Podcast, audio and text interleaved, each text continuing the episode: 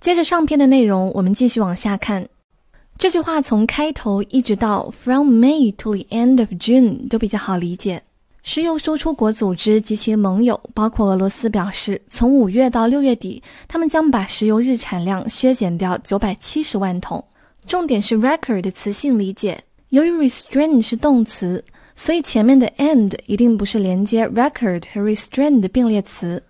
A record 我们应该理解为是一个插入语，表示此次事件是一个记录。record 做名词，and restrain output for two years 应该是接在后面 the end of June 后面的，and restrain output for two years 应该是接在前面的。继续补充这个措施的内容，即在两年内限制产量。接着我们来看第三句话：In the twentieth century, Uncle Sam was keen to undermine OPEC. But in 2018, America became the biggest oil producer, ahead of Saudi Arabia and Russia. 这句话的生词不多，我们先来看 Uncle Sam。Uncle Sam 其实是美国的绰号。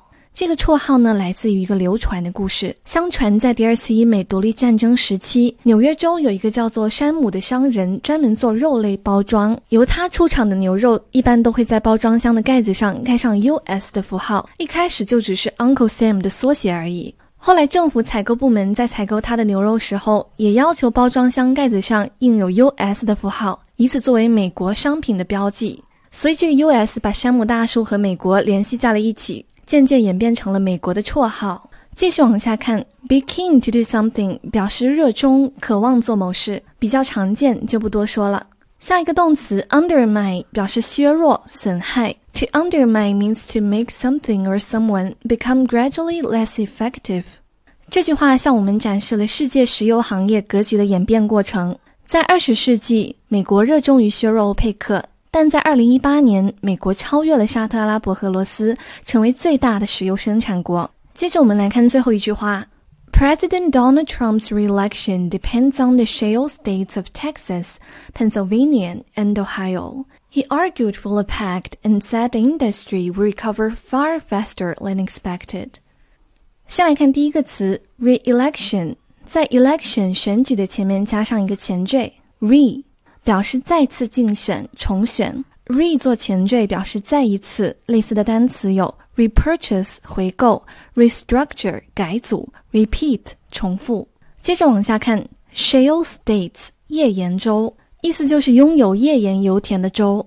正如上文所说，在很长的一段时间都是由沙特阿拉伯垄断了全球石油的生产。但是在金融海啸之后，美国的德州新兴了一个叫做页岩油田的开采技术。简单来说，就是萃取岩层之间的油质。正是这个技术，让美国变成了世界最大的石油生产国。美国一共有四个页岩州，分别是德州 （Texas）、Pennsylvania（ 宾夕法尼亚州）、俄亥俄州 （Ohio），还有最后一个文中没有说 West Virginia（ 西弗吉尼亚州）。接着来看最后一个词组 “argue for”。一般来说，argue 表示争论、争辩。有反对的意思，比如 argue against something。但是在 argue 后面加上介词 for 就表示支持，相当于 support。举个例子，His report argued for improvement in prison conditions。他的报告主张改善监狱条件。文中就是指特朗普支持这些减产措施。再来看最后一个名词 pact，表示协定、公约，是可数名词，相当于另外一个词 treaty。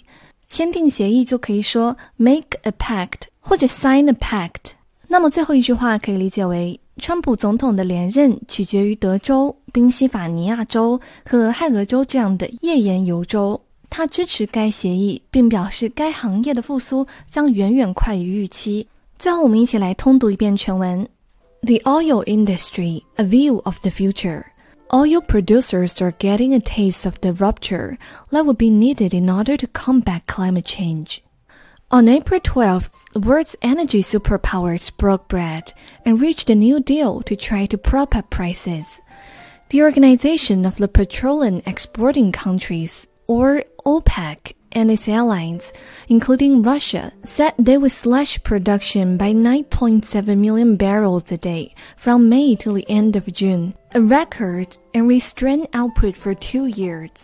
In the 20th century, Uncle Sam was keen to undermine OPEC, But in 2018, America became the biggest oil producer, ahead of Saudi Arabia and Russia.